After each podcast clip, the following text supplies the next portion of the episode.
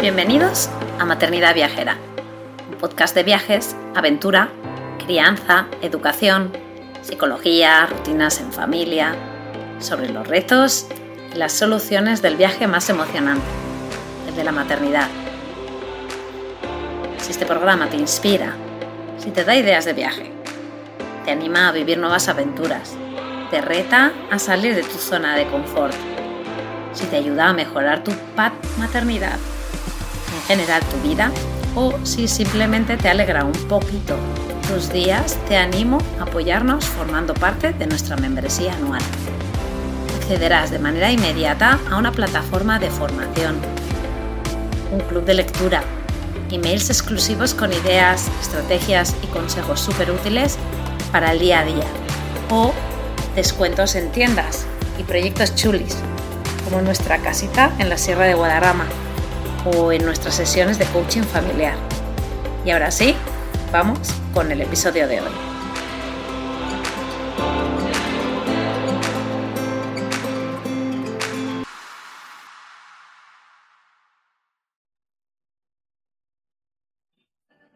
Hola, hola, bienvenidos a un episodio de Maternidad Viajera. Hoy estamos eh, con, con Tania Palacio, es la mamá viajera de la familia López Palacio. Ellos en el 2015 se lanzaron a pues, hacer un cambio de vida radical.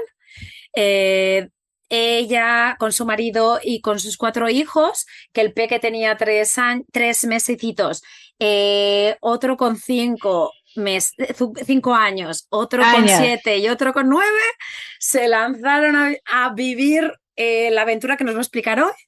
Em, y que desde entonces no han parado. Se llevan ya ininterrumpidamente viajando desde el 2015. Em, y bueno, pues mucha emoción porque eh, la hemos descubierto. Nosotros no conocíamos al el proyecto de la familia López Palacios y nos lo, nos lo mm, a través de, nuestro perfil de Instagram, pues nos lo introdujeron y ellos enseguida dijeron que sí a la entrevista, así que súper emocionada de tenerte aquí, Tania.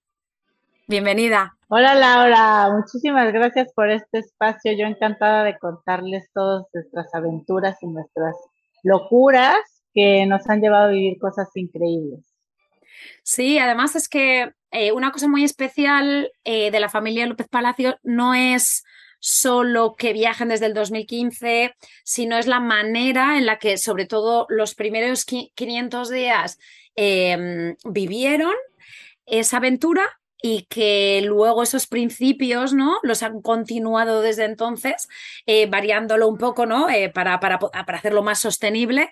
Em, desde entonces, y, y, pues un poco eh, la idea de esta aventura sería la de, la de que los niños no estaban escolarizados, obviamente por eso estaban viajando, em, diversión a tope y sobre todo los primeros 500 días sin dinero. Entonces, queremos saber eh, un poco cómo fue eso. quizás eh, hablar un poco, Tania, de ti, de, de, la familia en general, en qué momento decidisteis eh, que eso lo necesitabais, que el cuerpo os pedía, ¿no? Ellos son de México, los, los, los seis son de México. Y la idea principal, o sea, los primeros 500 días la pasaron en México. Y, mm, pero ¿cómo fue, no? ¿Cómo fue ese momento en el que tenéis una vida estable, exitosa, rutinaria y de repente decís, venga, vamos? Pues sabes que desde que nació nuestro primer hijo, hasta cuenta nos casamos y nos esperamos tres años después tuvimos al primer hijo. Y cuando nació Rodrigo, nos empezamos a preguntar, bueno, ¿a qué escuela lo vamos a meter? ¿Qué es lo que nos acomoda? Y empezamos a buscar diferentes sistemas educativos y entró primero a Montessori, después a constructivista, luego a británico y anduvimos brincando de diferentes escuelas porque tuvimos que vivir primero en la Ciudad de México, vivimos ahí toda nuestra vida y luego nos cambiamos a un lugar que se llama Acapulco y entonces ahí lo cambiamos la primera vez de escuela, luego volvimos a regresar a la Ciudad de México. Entonces estábamos tratando de buscar la mejor educación y la mejor escuela que se adaptara como que a nuestra filosofía. Decíamos que fuera laica, que fuera un poco relajada, pero que tuviera como muy buen nivel académico.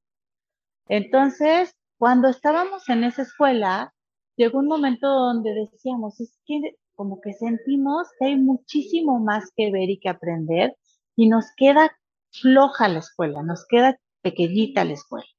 Entonces, empezó, bueno, luego nació el otro y el otro decía que no le gustaba la escuela, decía Santiago, me parece aburridísimo y tenía cuatro años y daba sus puntos de vista y nos parecían muy valiosos. Era, no puedo ir al baño sin pedir permiso, no puedo platicar, tengo que estar sentado todo el día, yo me quiero mover y quiero quedarme contigo en la casa. Bueno, daba como muchas razones que a mí me parecían válidas para que él se quedara en la casa. Entonces, pero como que todavía teníamos en, en nuestra cabeza el de, pues, qué mala onda que no te gusta la escuela, pero vas a ir, ¿no? No te estoy preguntando. Y bueno, después nos empezó a preguntar que si los niños eran libres. Y entonces, ¿o qué, qué era la libertad? Y ya le dijimos, bueno, pues la libertad es que tú tengas el derecho de hacer lo que a ti te gusta, que estés convencido, que vayas por tu propia línea. Y entonces decía, y los niños no somos libres, solamente los adultos son libres, y nosotros no todos somos libres. Y él decía, pues entonces los niños no somos libres porque yo no quiero ir a la escuela y tengo que ir. Entonces ahí Lalo y yo nos preguntábamos, oye, lo que está diciendo este chiquitín es como muy valioso porque a ti y a mí no nos gustaba la escuela, éramos súper rebeldes y no poníamos atención porque nos, nos parecía como aburrido. Imagínate a estos cuates pues, 30 años después y que tienen internet. O sea, de ser una locura. Entonces empezamos a idear la manera de hacer una escuela en casa donde tuviera como materias para todas las personalidades, porque nosotros empezamos a tomar como que muchos cursos y entre ellos era uno de personalidades y nos dábamos cuenta que a veces las escuelas como que están muy enfocadas en el sistema intelectual y los chavos que son deportistas o artistas o más emocionales o así, como que no se pueden desarrollar tan bien como los que son intelectuales. Entonces decíamos, vamos a abrir una escuela en casa donde tengan materias de todas las de todas las personalidades y así empezamos con la primera escuela. Después abrimos otra escuela en Tulum que también funcionó bastante bien y de todos modos los niños nos decían, pues su escuela está bien padre con palmeras y en la selva, pero está igual de aburrido tener una maestra enfrente de nosotros. Y entonces así fuimos cambiando de sistema educativo poco a poco, tratando de buscar en donde los seis integrantes de la familia estuviéramos contentos. Qué interesante, ¿no? O sea, que al final fueron ellos mismos lo que, los que en una como conversación, ¿no?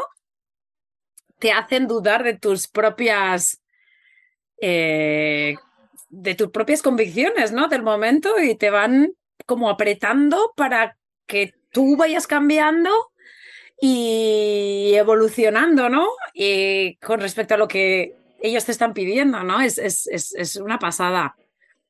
Y entonces estuvo súper interesante porque, por supuesto, desde que estos niños empezaron a hacer las preguntas, como que nos metimos a fondo a estudiar de dónde venía la educación, por qué estaba diseñada de esa manera.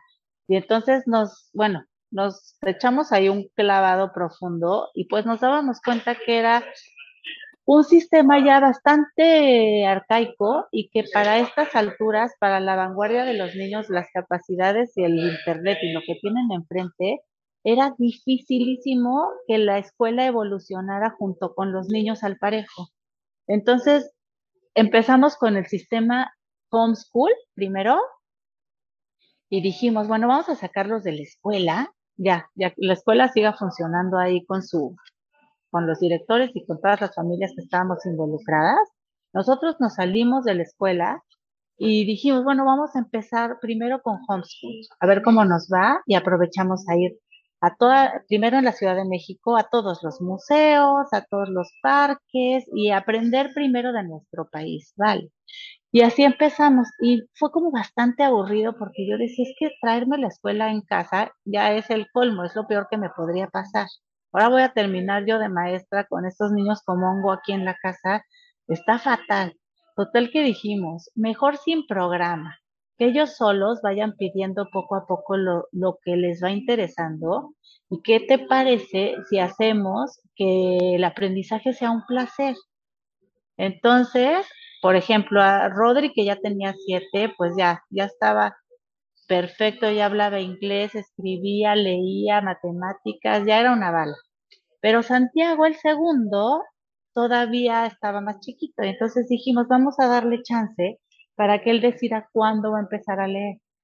Y a los siete años, por ejemplo, no nos decía nada. Y Lalo y yo, haciéndonos los muy liberales, decíamos en la torre. Y ahora, ¿cuándo vamos a empujar a este hombre para que aprenda a leer? Pues le preguntábamos, ¿no quieres leer, Santi? No, no me interesa para nada. Pero cuando empezó a jugar videojuegos, se dio cuenta que si no pasa, no podía leer las frases que tenía, no podía pasar la pista y al siguiente nivel. Entonces él nos dijo, necesito aprender a leer para poder pasar las pistas de mis videojuegos. Entonces, enseguida fuimos por un libro y que se llama el libro mágico, que es un hitazo. Empezó a leer, de verdad, en tres meses ya sabía leer y escribir perfecto. Y Jerónimo, el tercero, se emocionó de ver que Santiago estaba emocionado y me dijo, oye, yo también puedo. Él tenía cinco. Ándale, vamos, tú también incluyete aquí al paquete. En tres meses los dos estaban listos, pero porque nosotros veíamos que todo salía desde su curiosidad. No era del de ya tienes siete, ya te toca. Entonces decidimos como soltarnos y decir que ellos nos vayan guiando y nos vayan diciendo qué es lo que les interesa y así es como los vamos a educar. Y si le unimos los viajes, que nosotros creemos que cuando estás de viaje aprendes un montón sin darte cuenta, sin ni siquiera abrir un libro, pues podríamos hacer una educación súper enriquecedora para los niños y también para nosotros. Entonces dijimos, híjole,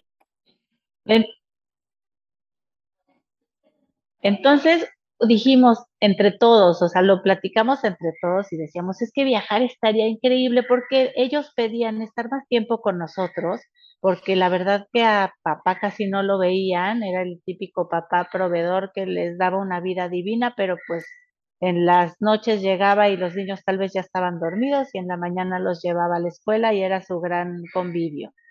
Entonces, decíamos, es que si vamos a viajar todos juntos, van a poder tener a papá de tiempo completo y va a ser su mejor juguete y vamos a poder ir al fin del mundo y ahorita vamos a aprovechar que somos una familia que nos gusta estar juntos, vamos a sacarle provecho a que somos familia porque después algún día ustedes van a volver a volar, nosotros vamos a volver a ser pareja y ya tendremos tiempo de hacer nuestros planes de dos, pero hoy vamos a disfrutarnos los seis. Entonces les pareció increíble, pero necesitábamos ser inmensamente ricos para hacer un viaje de por vida con seis integrantes de la familia. Y dijimos, ay, jole, ¿y ahora qué vamos a hacer? Entonces nos tomó dos años en lo que se nos ocurrió hasta que emprendimos el viaje y fue cuando empezamos a, disfrutar y aprender en la Ciudad de México.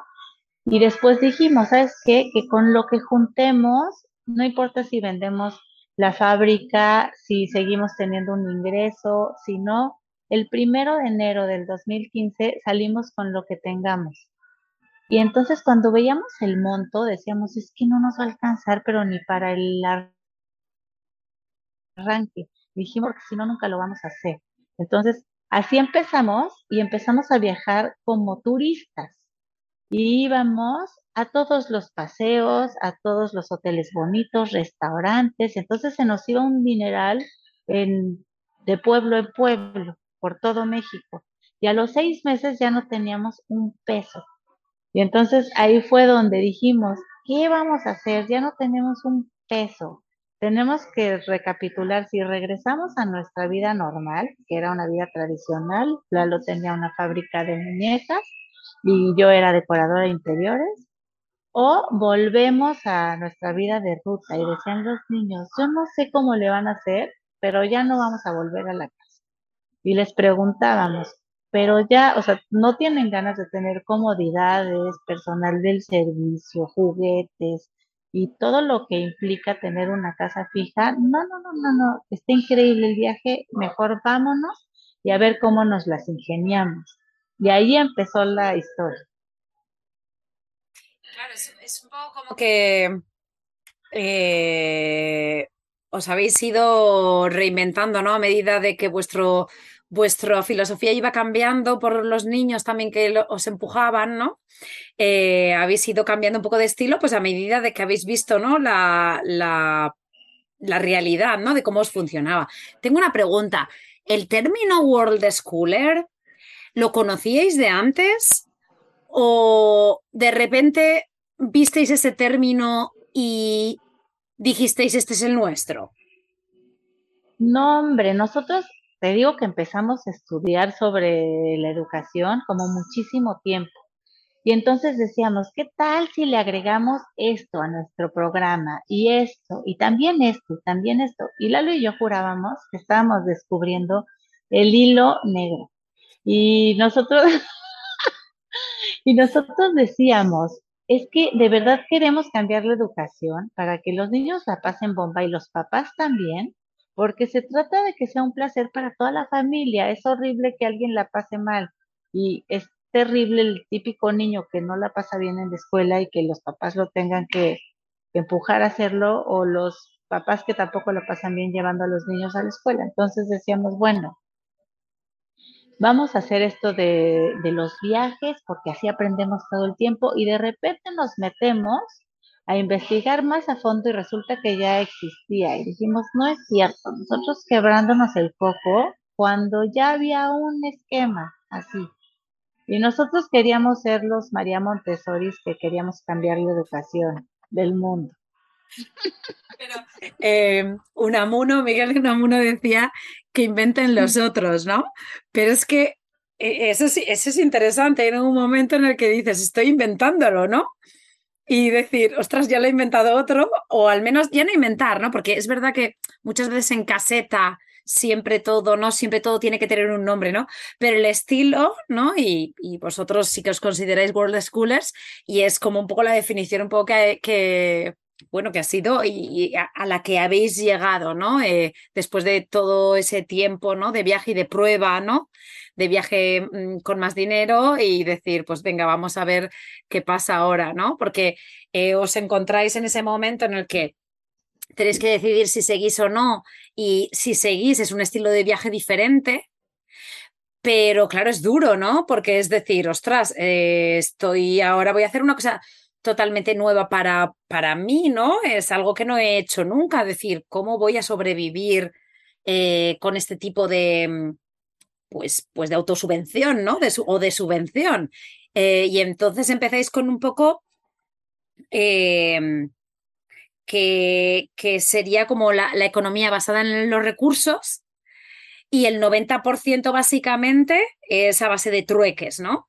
Y entonces estaría muy bien que nos explicaseis, ¿no? ¿No? ¿Cómo, cómo, cómo fue ese cambio em, para todos, ¿no? Pues primero teníamos el, era una camioneta y teníamos la camioneta, bueno, así, hasta arriba de maletas con millones de cosas y entre ellas traíamos muchísimas muñecas que Lalo iba a entregar por la República. Entonces, cuando nos quedamos en ese punto de, del de atrás o para adelante, ¿qué hacemos? Dijimos, bueno, pues vamos a seguir al siguiente pueblo y intercambiamos las muñecas por comida. Vamos a ver cómo nos va. Y entonces intercambiábamos de verdad las comidas para los seis por unas muñecas y lo aceptaban de la mejor manera. Y en una de esas, Rodrigo hizo en su teléfono un videito de los cinco últimos estados por los que habíamos pasado. Y estaba padrísimo el video. Entonces, cuando vimos el video este, le decimos, ¿cómo lo hiciste? No, pues con una plantilla que ya viene aquí en el iPhone. Ah, padrísimo. Pues, ¿qué te parece si vendemos un video de esos en los restaurantes, por ejemplo, a cambio de comida?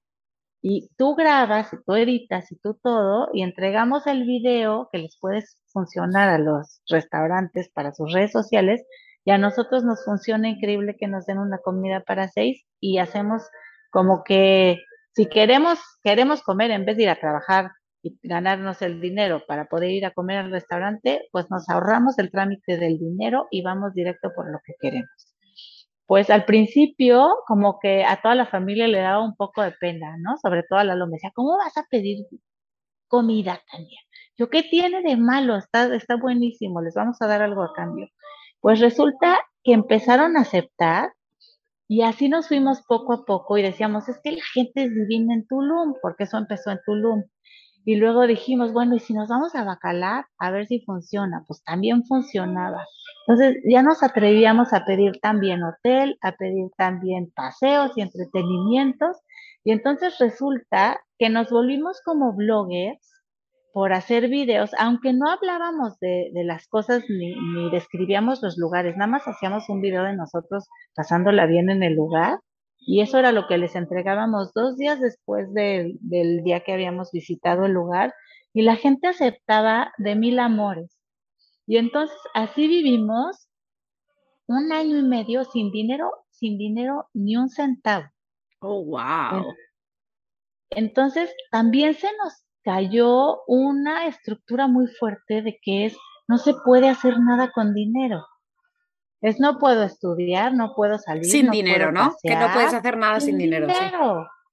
Y nos pasaba de todo, imagínate, intercambiamos los videos estos por dentista, o sea, no, es, no era solamente pura diversión, era, se nos atoraba algo del dentista, nos lo intercambiaban. Queríamos pasear y subirnos a las lanchas y a los wave runners y a los, todo lo que hubiera y nos lo intercambiaban. Comida, eran los más felices de decirnos que sí. El hospedaje fue el que tantito nos costó más trabajo, pero a fin de cuentas terminaban por aceptar. Y también mucha gente nos escribía a la página y nos decía, hey, cuando anden por mi pueblo o por mi ciudad, por favor, no duden en llamarnos y nosotros les damos hospedaje. Nos encantaría recibirlos y conocer su historia y pasar unos días juntos. Entonces, así pudimos sobrevivir un año y medio que estuvo cardíaco porque a veces ya era de noche y no teníamos dónde dormir y decíamos en la torre y ahora dónde vamos a pasar la noche. Pues algo mágico pasaba y ese día estábamos durmiendo en un lugar precioso con todas las comodidades, este, comida calientita y un techo. Entonces decíamos, es increíble porque tenemos como que reforzar nuestra confianza en la gente, que a veces cuando tienes absolutamente todo, no te atreves ni a pedir ni a confiar. Y cuando no te queda de otra, pues vas a tener que ir a pedir y vas a tener que confiar. Y es cuando nos dábamos cuenta que la bondad de la gente es extraordinaria en todo el mundo. y, y ahí viene un poco lo de que este viaje pues os cambió vuestra manera de pensar y de ver la vida y que os dio, pues bueno, pues eh, la tolerancia, el trabajo en equipo, ¿no? De, poder llegar al día a día, ¿no? Pues que siendo seis con niños, eh, la confianza en vosotros mismos, ¿no? De poder llegar a, de, realmente veros capaces, ¿no? Que podíais sacar adelante cada día y luego la confianza en otras personas, ¿no? Que es lo que decís en el libro y que es súper inspirador, ¿no? Porque claro, mirándolo a posteriori, es como dices, wow, ¿no? Lo que conseguimos como familia. Cuando de antes lo miras para adelante y dices, pero menuda locura, ¿no? Eh, ¿tú, Tania, ¿Tú, Tania, tuviste miedo en algún momento? La verdad que sí. Sabes que más que miedo, o sea, sí tuve miedo en algunos momentos porque, por ejemplo, tres estados de la República los recorrimos en tráiler. O sea, nos dejaban en la orilla de la carretera, imagínate, con los chiquititos ahí.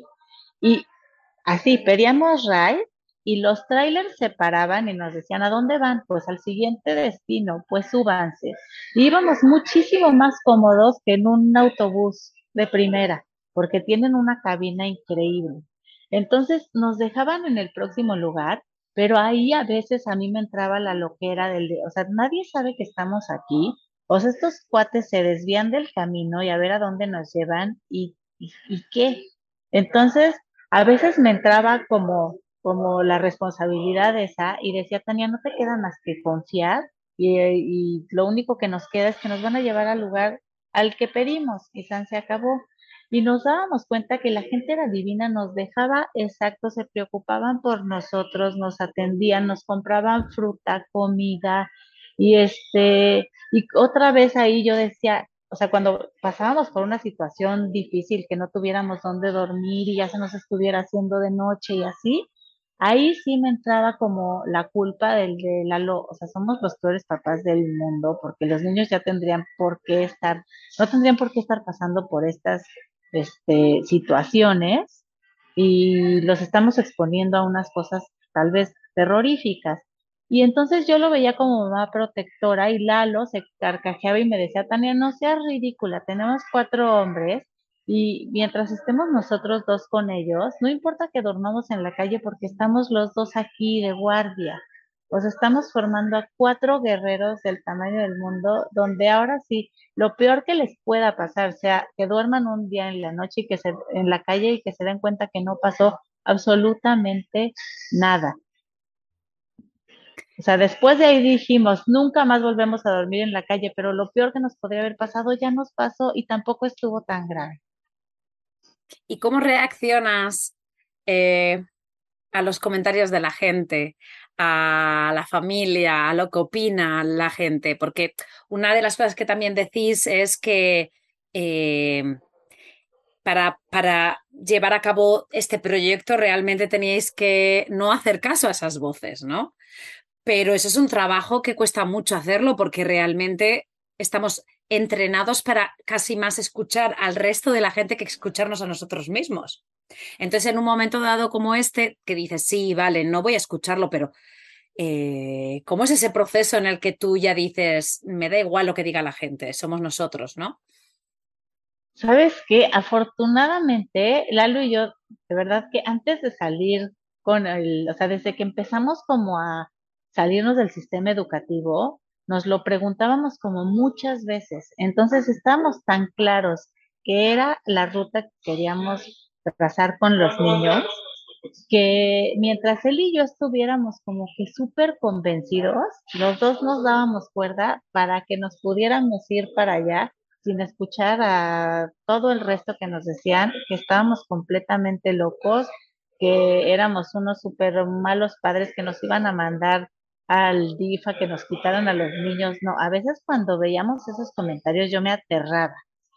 Y este, y mis papás y mis hermanos, que eran las personas que más me importaban y que son bastante tradicionales, nos decían, por favor, ya paren con su locura. Entiendo que a ustedes les gusta viajar, pero no se tienen por qué llevar a los niños entre las patas. Y la visión que veíamos Lalo y yo de los niños era de unos niños felices, emprendedores, con un abanico de información y de posibilidades enorme.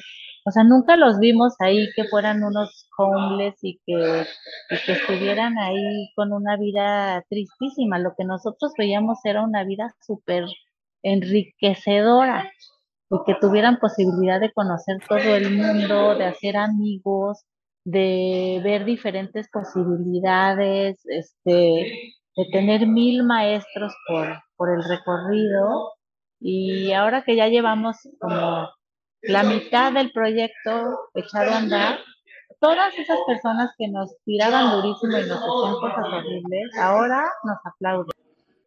La verdad que Lalo y yo teníamos tan claro cuál era la ruta que queríamos como plan educativo para los niños que hicimos un pacto de decir, ¿sabes qué? Mientras tú y yo estemos seguros de lo que estamos haciendo, o sea, prometemos no escuchar a los demás, porque de verdad que nos van a hacer muchísimo ruido y sobre todo nuestros familiares, que son las personas a las que más queremos y a las que más escuchamos, pues si esas personas nos empiezan a decir que por favor que regresemos, que cambiemos nuestra forma de pensar, que lo que sea, si tú y yo estamos firmes, no vamos a escuchar absolutamente a nadie, no a nadie. Entonces, si no hubiera sido por Lalo, la verdad, no lo hubiera logrado.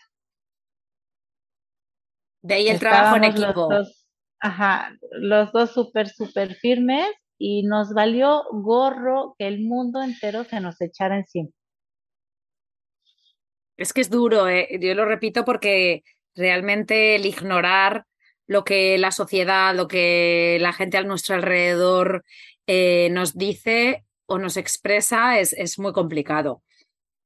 Eh, esos 500 días fueron al 100% eh, trueque o 90% trueque, eh, pero ese proyecto acabó y, y decidisteis, eh, fue cuando os, os, fuisteis para Acapulco, Tulum, ¿no? También fue después. Tulum, ajá. Tulum. Em, y en ese momento dijisteis, queremos que esto vaya más lejos. O sea, hemos estado todo este tiempo en nuestro país y ahora queremos más, ¿no? Y cómo fue ese proceso de salir, ¿no? Que, que siempre sabemos que a tema visados, eh, uno no puede estar en, un, en otro país el tiempo que uno quiera, ¿no? Porque es verdad que lo, las fronteras no nos hacen libres, nos, nos limitan, ¿no? Y entonces, sí. ¿cómo os lo montasteis en aquel momento en el que dijisteis, venga, va, esto tiene que ser, esto tenemos que, que continuarlo, ¿no? A otro nivel. ¿Sabes qué pasó? Que ya estábamos en Tijuana, que estábamos a dos días de pasarnos a San Diego, ya a Estados Unidos. Pero mi suegro se enfermó y entonces nos llamaron y nos dijeron, vengan de regreso, vengan de regreso a México y este, sí, y tuvimos que regresar a México y mi suegro se puso malo un ratito. Entonces, bueno, estuvimos en México durante todo el tiempo que mi suegro estaba pasándolo un poquito mal.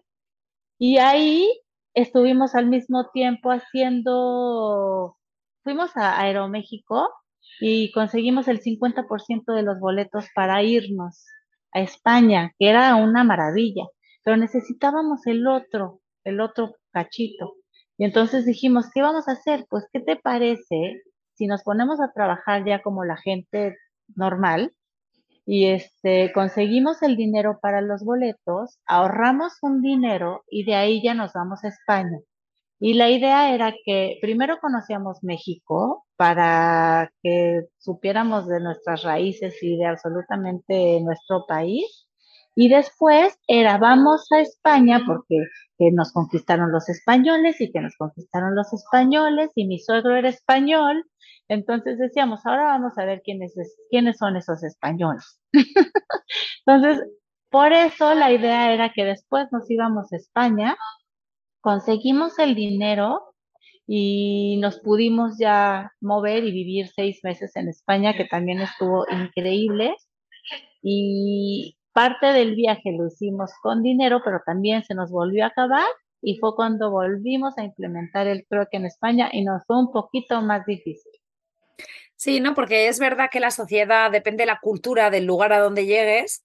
Hay una, eh, pues uno, eh, se es más abierto, ¿no? A este tipo de, pues, de intercambios, a la solidaridad, a la confianza, ¿no? Y, y ahí sí que tú vivisteis un, poquito de, pues bueno, de, de, choque ahí cultural hasta que, bueno, pudisteis eh, ir sacando alguna cosilla, algún trueque, pero que fue más complicado de lo que os resultó en, en México, ¿no? Sí, nos fue durísimo. Porque la verdad que si en México de 10 tratos, 10 nos lo aceptaban, en España, por ejemplo, de 10 tratos, 5 nos decían que sí y los otros nos decían así con una cara muy amable, el de no nos interesa, muchas gracias. Decíamos, ok, ya salíamos ahí como perrito apaleado y nos teníamos que meter al siguiente restaurante y al siguiente restaurante, pero bueno, después de 10 ya conseguíamos en dónde comer. Y luego después, o sea, una vez que estáis en Europa, ya os lo planteáis como decir, bueno, pues esto ya es un nuevo, una nueva un, nuevo mundo de posibilidades, ¿no? El que os da Europa. Y una vez que cruzas el charco, ¿no? Pues también, como habéis dicho, el tema de los boletos y tal, pues ya decís, bueno, pues aquí mm, vamos a ver qué, tiene para ofrecernos eh, eh, toda esta zona, ¿no?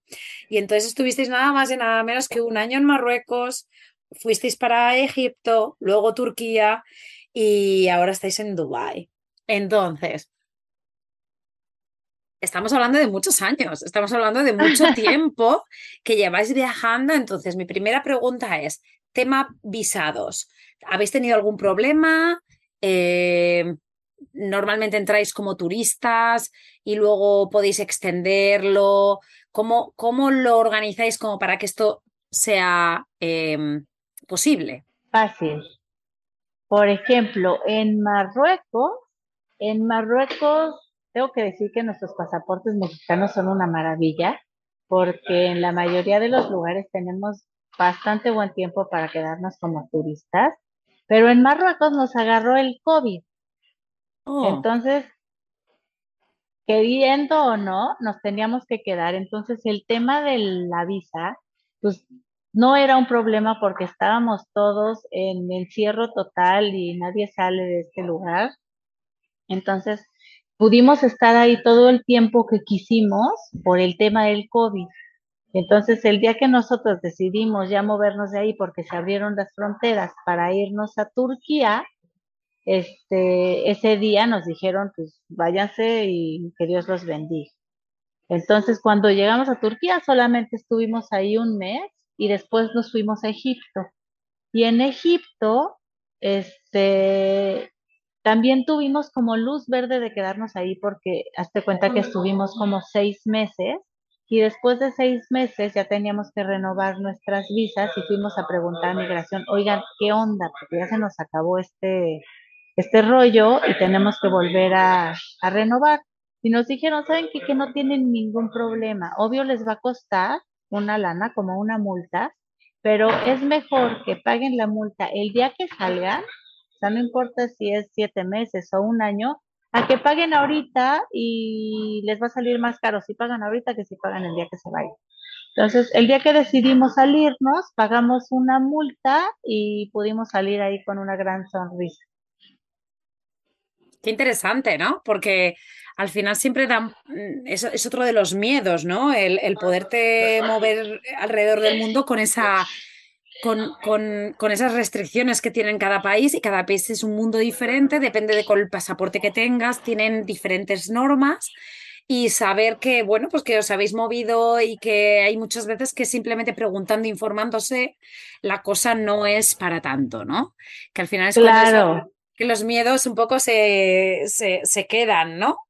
En un lado. Y sabes que cuando llegamos también a estos mundos musulmanes, a estos mundos árabes, de verdad que vimos que el recibimiento era espectacular. Si nosotros creíamos que en México son espléndidos y dadivosos, aquí nos decían, quítate que ahí te voy. O sea, de verdad, todo mundo nos echaba la mano, todo mundo nos decía que sí, nos daban, nos ponían, nos consentían.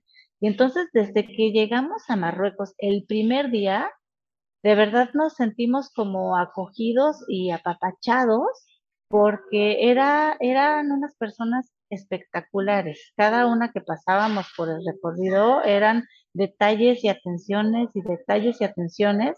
Y ahora que llegamos a Dubai, siguen siendo como que súper buena onda, pero al ser un mundo mucho más corporativo y todo sofisticado y todo es carísimo y tienen mil protocolos, nos ha costado un poco de más trabajo, aún siendo un país árabe y aún siendo un país musulmán, porque ya es un país como súper cosmopolita, donde ya están todas las, este, nacionalidades en el mismo lugar.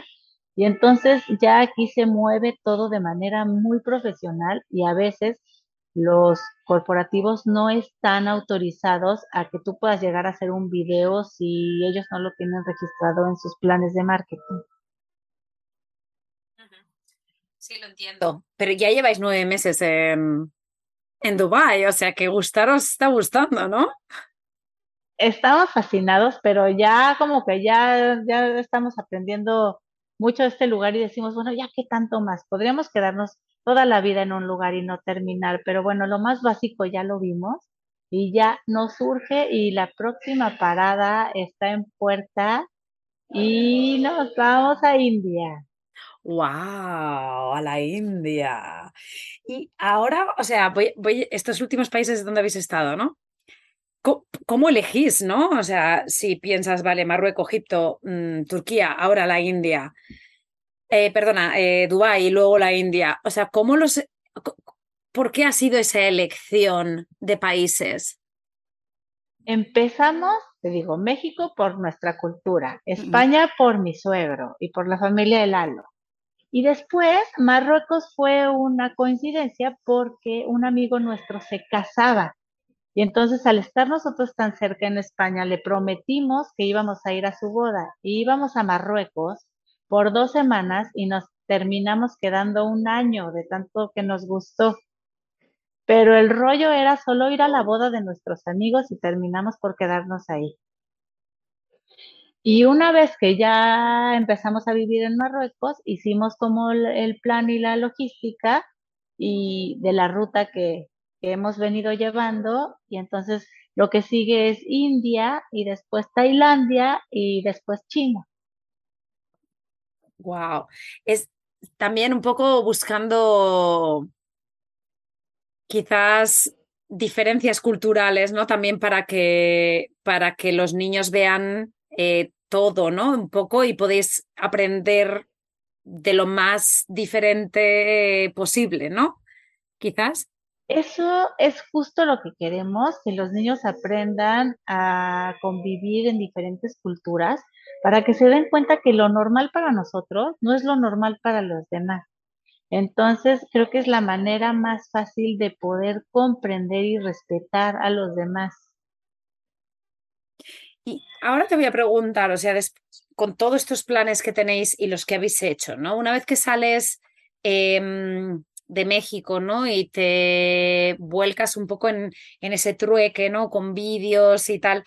¿Cómo es vuestro día a día a nivel, pues eso, con los, con los niños que ya no son tan niños, o sea, son niños, eh, el, más pequeño tiene 10 años, pero el mayor ya tiene 18. Entonces, ¿cómo es vuestro plan? ¿Cómo es vuestra, como vuestro día a día?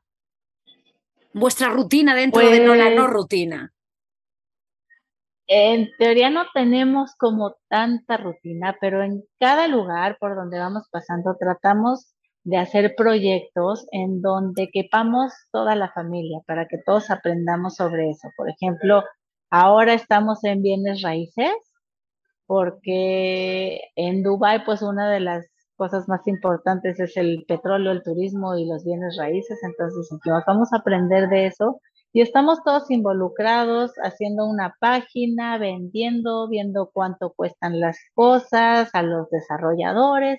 Entonces, podemos estar aprendiendo todos y involucrados en el mismo lugar. Entonces, a veces vamos todos, a veces van unos, porque todos salimos en los, en los videos promocionales para los lugares, porque esa es la manera en la que nosotros podemos mandarle a nuestros clientes o a las personas que sabemos que les puedan interesar. El estuvimos en este lugar, está increíble, ya lo grabamos, ya lo visitamos y tal vez les pueda interesar. Entonces, por ejemplo, en Marruecos hicimos exportaciones de artículos de decoración y mandamos a México. Entonces ellos podían ver cómo se exporta y cuáles son todos los procesos que tienes que llevar. Y por lo general siempre estamos haciendo proyectos que van cambiando poco a poco. Hemos estado en uno, en una comunidad sustentable, en un huerto, este, en creación de contenido, jardinería. Entonces, bueno, hemos pasado desde lo más básico hasta lo más sofisticado y todos a nuestro nivel terminamos por aprender o hacer un poquito de, de lo que en ese momento se, se está viviendo. Entonces, en eso trabajamos o aprendemos. Y, por ejemplo, ellos son libres de escoger qué actividad o qué de su interés van a buscar en Internet. Entonces, unos están viendo unos programas que les interesa, otros están viendo experimentos caseros, otros están cocinando, pero ahí sí son completamente libres del tiempo que tienen libre, que no estén viajando y que yo no los lleve a los museos y a las actividades del país, de escoger las actividades que ellos quieren y por lo general casi siempre tenemos un deporte. Ahorita, por ejemplo, están emocionados con hacer calistecnia, entonces hacen barras y pesas, tenis y por dependiendo en el lugar en donde estemos y lo que ofrezca, si hay cancha de tenis, pues jugamos tenis y si hay básquetbol, pero siempre tenemos un, un deporte así como, como obligado. No los obligo, pero a todos nos gusta mucho hacer ejercicio, entonces siempre hay un deporte por medio y por lo general también hay música. El grande toca la guitarra y el que sigue toca la batería, el otro un poquito el piano y Diego ahí se hace loco nada más, ahí baila y canta. Bueno, esto que me cuentas del deporte, lo de la música me encanta, pero lo que cuentas del deporte, eh, nosotros llevamos unos meses aquí a tope con el tema de, de moverse en familia, ¿no? Una de las claves de, de, bueno, pues del bienestar también mental, físico, ¿no? Y, y y vamos, nosotros recomendamos que vayas a donde vayas, lo que tú acabas de decir, ¿no? No es eh, impedimento decir estoy de viaje como para, no, en cada sitio donde vayas se puede uno mover y puede eh, escoger ciertas actividades físicas y no, son, no tienen por qué ser exclusivas de, una, de uno de los miembros de la familia, sino que se pueden hacer en familias o en grupos. O sea que me parece fantástico esto que me cuentas. Eh, conecta mucho con, con la filosofía ¿no? de nuestro proyecto. Em, también te voy a preguntar, la socialización, ¿vale? O sea, muchas veces, eh, nosotros, por ejemplo, vivimos en Estados Unidos. En Estados Unidos el homeschooling es algo que es bastante mm, común, ¿no? Y se está bastante normalizado. Pero aun con todo, mucha de la gente que no lo hace, pues una de las cosas es el tema de la socialización, ¿no? Em, en otros países europeos e incluso en España, pues se tiene mucho miedo a eso, ¿no? Al decir, ¿y qué van? ¿Y, mis hijos qué? ¿No? O sea, ¿cómo van a tener amigos? Entonces, vosotros que lleváis ya tantos años en movimiento, ¿no? Em, y que vuestros hijos han crecido moviéndose, ¿no? ¿Qué, qué, qué, qué nos, qué nos cuentas? Pues, ¿qué te puedo contar? Que, por ejemplo, tienen bastante buenos amigos porque en México siguen teniendo los mismos amigos que tenían de la escuela, se quedaron amigos de toda la vida y están conectados todos los días en los videojuegos y en las llamadas y todo. Y durante el viaje hemos hecho amigos por todas partes porque nos quedamos mucho tiempo en los lugares. Entonces, tienen bastantes amigos y lo más interesante es que no solo son amigos de su edad, porque a veces tenemos como que la idea de que si, si no se llevan con exclusivamente niños de su edad, pues no van a ser felices. Entonces aquí nos damos cuenta que están abiertos a platicar con un niño chiquito y también con una persona adulta. Y entonces, por ejemplo, ellos dicen, es mi amigo y es un viejito, o es mi amigo y es un niñito. Entonces, ellos pues, tienen la capacidad de hacer amistad con absolutamente todas las personas de todas las edades, pero también nos damos cuenta que son súper afines a los niños de su edad. Y entonces tratamos de buscar en los lugares en donde nos establecemos clases o cursos de las cosas que a ellos les gustan para que puedan conocer niños de su edad.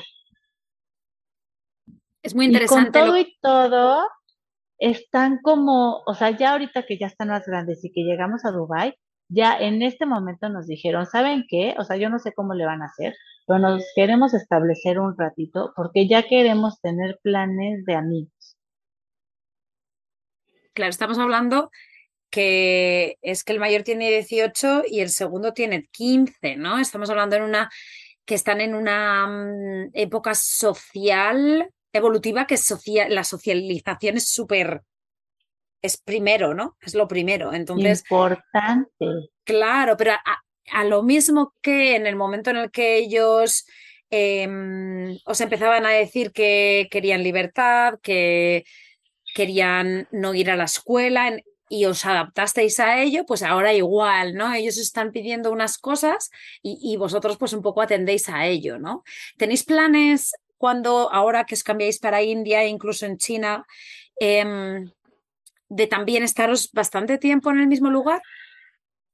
No, ahora ya cambiamos un poco la dinámica, porque al ver las necesidades de los niños y al darnos cuenta que el proyecto pues es para ellos, la verdad, dijimos, bueno, ¿qué te parece si hacemos la base en Dubai, vamos a India y regresamos para acá? Y luego vamos a Tailandia y regresamos para acá. Pero lo más interesante es que, por ejemplo, los niños estaban pidiendo más amigos así como fijos.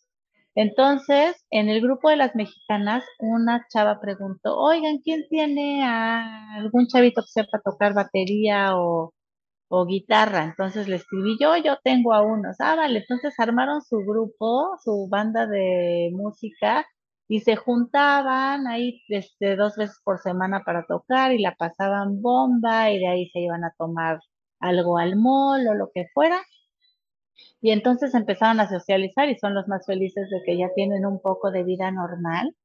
Y también, por ejemplo, a Rodrigo, que era algo que en su momento nos importó, eran lo de los certificados y si ellos quisieran estudiar una carrera formal o si ellos quisieran entrar a trabajar, ¿qué iba a pasar?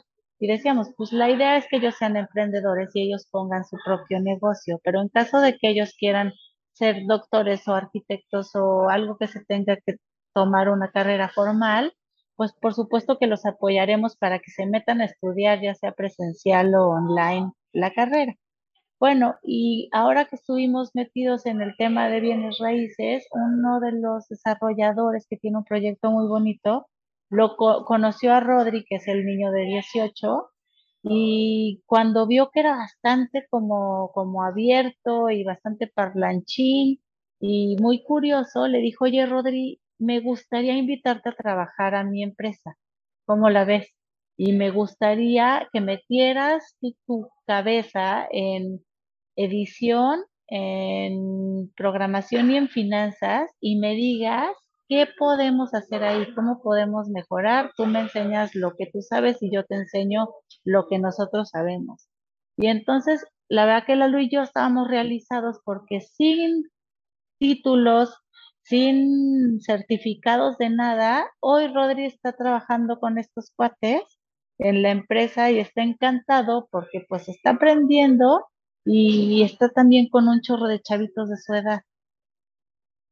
Wow, esto, esto es lo que, lo que a mí y yo creo que a muchas familias nos hace falta escuchar, ¿no? Em, antes de la entrevista yo te comentaba, Tania, que hay una eh, escasez grandísima de, de testimonios reales de familias viajeras que nos cuenten cuando son mayores, ¿no? Porque sí que es verdad que en el mundo anglosajón sí que se, esto lleva ya haciéndose, hay muchas familias que llevan pues moviéndose de esta manera mucho tiempo, pero en el mundo hispanohablante no hay. Em, luego, ya que sean mediáticas, me refiero que tengan un interés eh, de tener redes sociales y que lo expliquen, ¿no? Entonces, e, e, es, que es la manera un poco de encontrarlas. Entonces, yo creo que estos son testimonios que hace falta escuchar para realmente perder esos miedos que tenemos a ese sistema que está tan marcado en nuestras venas, ¿no? de, de, progreso, ¿no? A mí me ha gustado mucho antes, voy a conectar con un momento que tú has dicho de lo de las relaciones sociales cuando te he preguntado y tú has dicho lo de... Eh, no hace falta que se relacionen siempre con los niños de, que tengan su año, ¿no? Su edad. Y es que eso es otra de las cosas que, con las que hemos nacido y crecido. Como los niños siempre han hecho relaciones sociales casi exclusivamente en la escuela, como la escuela se corta por año, todo el mundo entendemos que nuestros amigos son de nuestro mismo año que nosotros. Me parece que es increíble lo que uno aprende con niños más mayores a, realmente vivir, con niños mayores, con niños un poco más pequeños e, y con adultos, ¿no?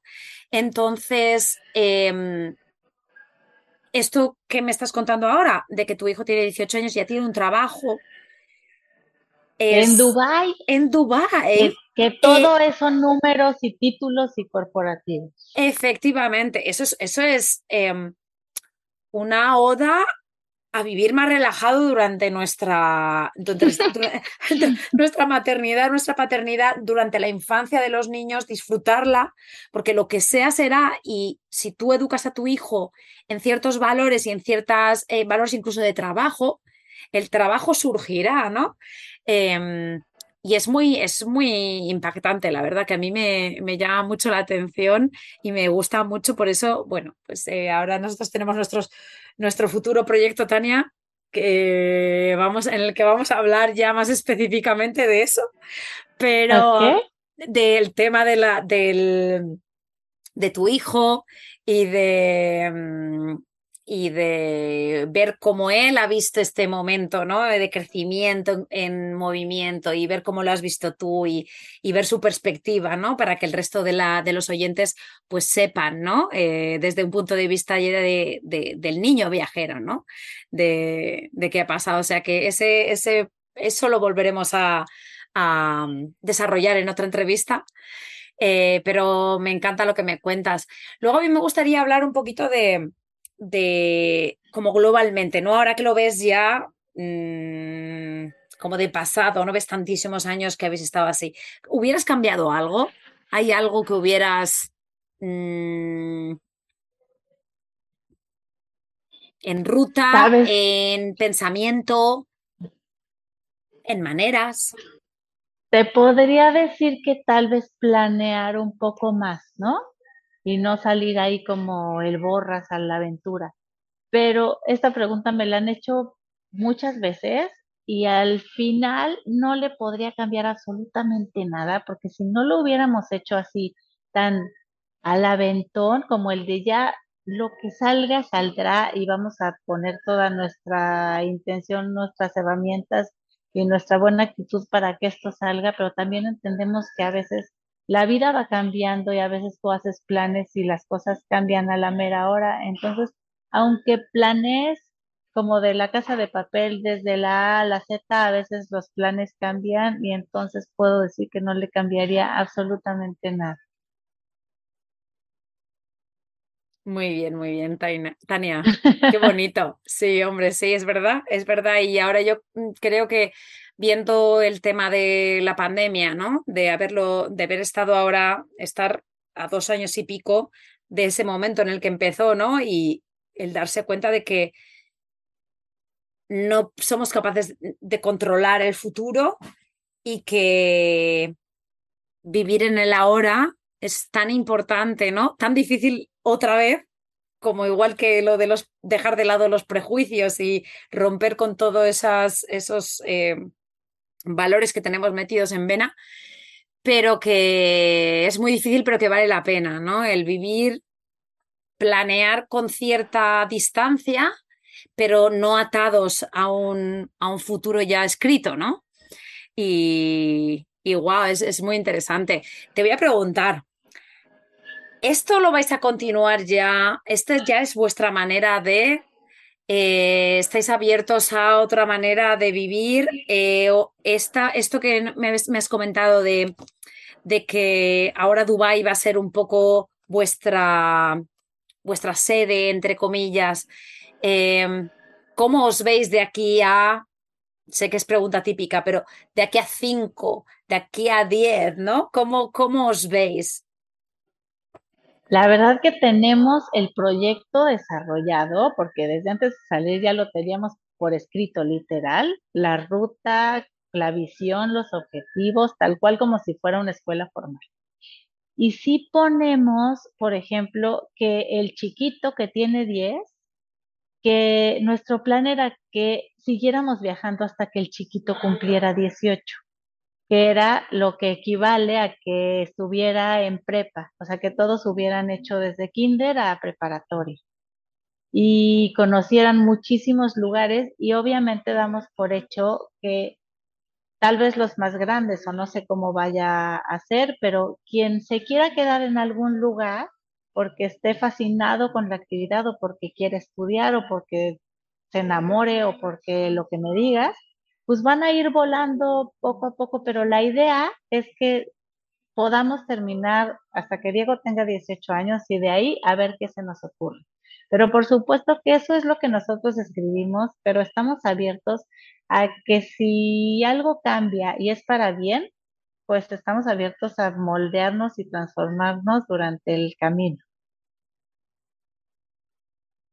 Pues muy bien, Tania, me parece que yo creo que hemos hecho un repaso rápido por toda vuestra aventura y, y la verdad que es muy inspiradora, ¿no? Eh, yo creo que eh, la persona que te recomiendo se llama Berenice, que también ella es eh, mexicana. Y ahora entiendo por qué se sentía tan atraída con vuestra historia, ¿no? porque, porque es súper inspiradora, súper libre, pero a la vez libre, pero a la vez mm, con un respeto hacia vuestros hijos eh, al máximo, ¿no? Y, que lo, habéis incorporado, ahora es un proyecto de familia.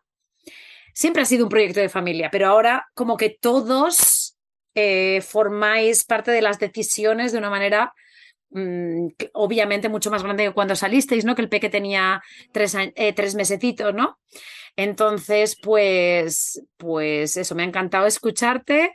No sé si quieres mandar un mensaje un poco a las personas que están en un sistema eh, o en una rueda en la que no están felices y que se sienten que deberían de hacer un cambio y no se atreven, ¿no? En ese punto, ¿no? Em, si les mandas un mensaje, ¿no?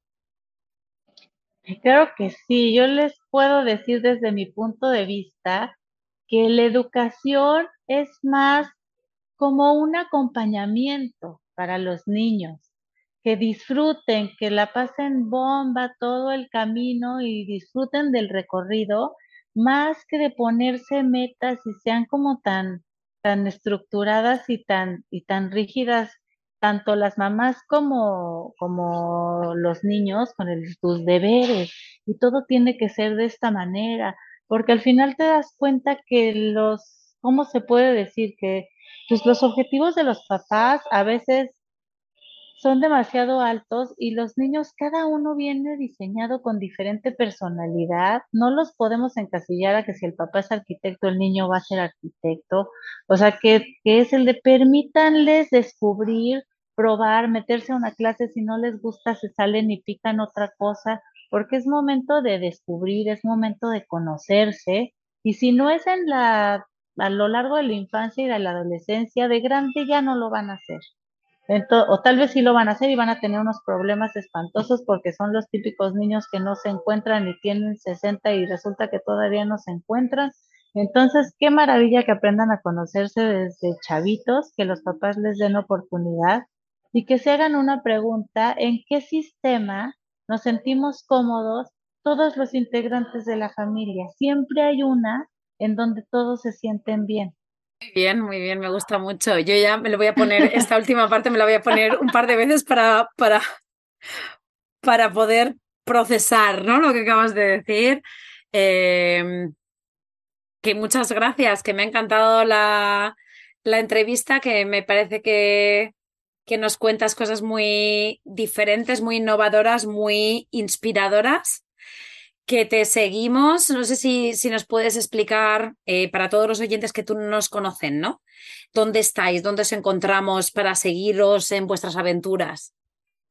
Claro que sí, tenemos una página de Facebook, de Instagram, de YouTube y todas se llaman Familia López Palacio.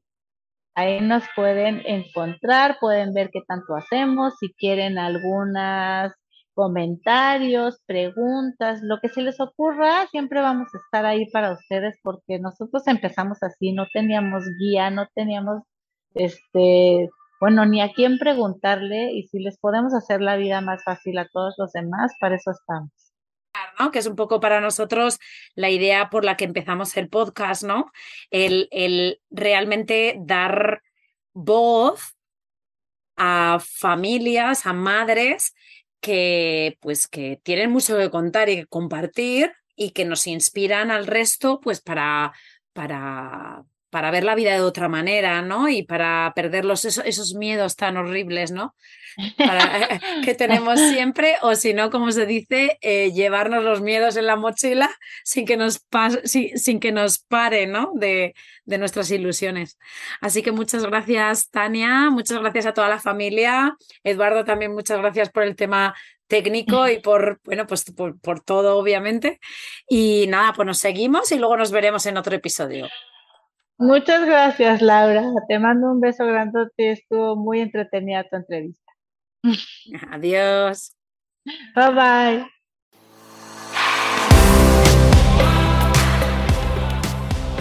Gracias por quedarte hasta el final. Espero que te haya gustado. Te animo a compartirlo con tus amigas o amigos y apoyarnos formando parte de nuestra membresía anual. Te espero la semana que viene.